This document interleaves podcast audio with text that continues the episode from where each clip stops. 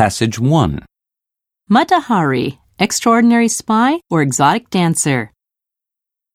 Mata Hari is known to history for her memorable dancing ability and the manner of her doom, as she fell victim to the troubles of the age and forfeited her life. The circumstances of her birth were ordinary.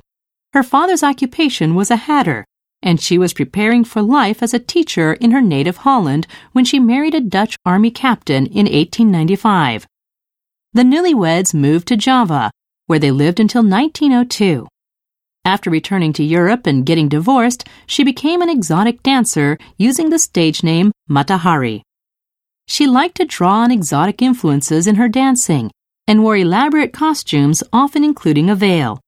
Her performances were never monotonous. She became a sensation and people would flock to see her. How Mata Hari moved to espionage is hazy. By 1907, she was occasionally passing information to the Germans. During World War I, she traveled as a dancer and used her contacts to routinely pick up secrets and pass them not to the Germans, but to the French.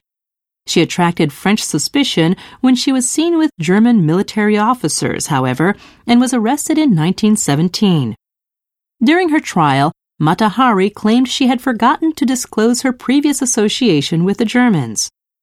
That was a fatal omission. The French decided to execute her by firing squad after a conviction for spying. Mata Hari's motivation for spying is unclear, and there is debate over whether she was a genuine spy or was just a dancer who behaved recklessly.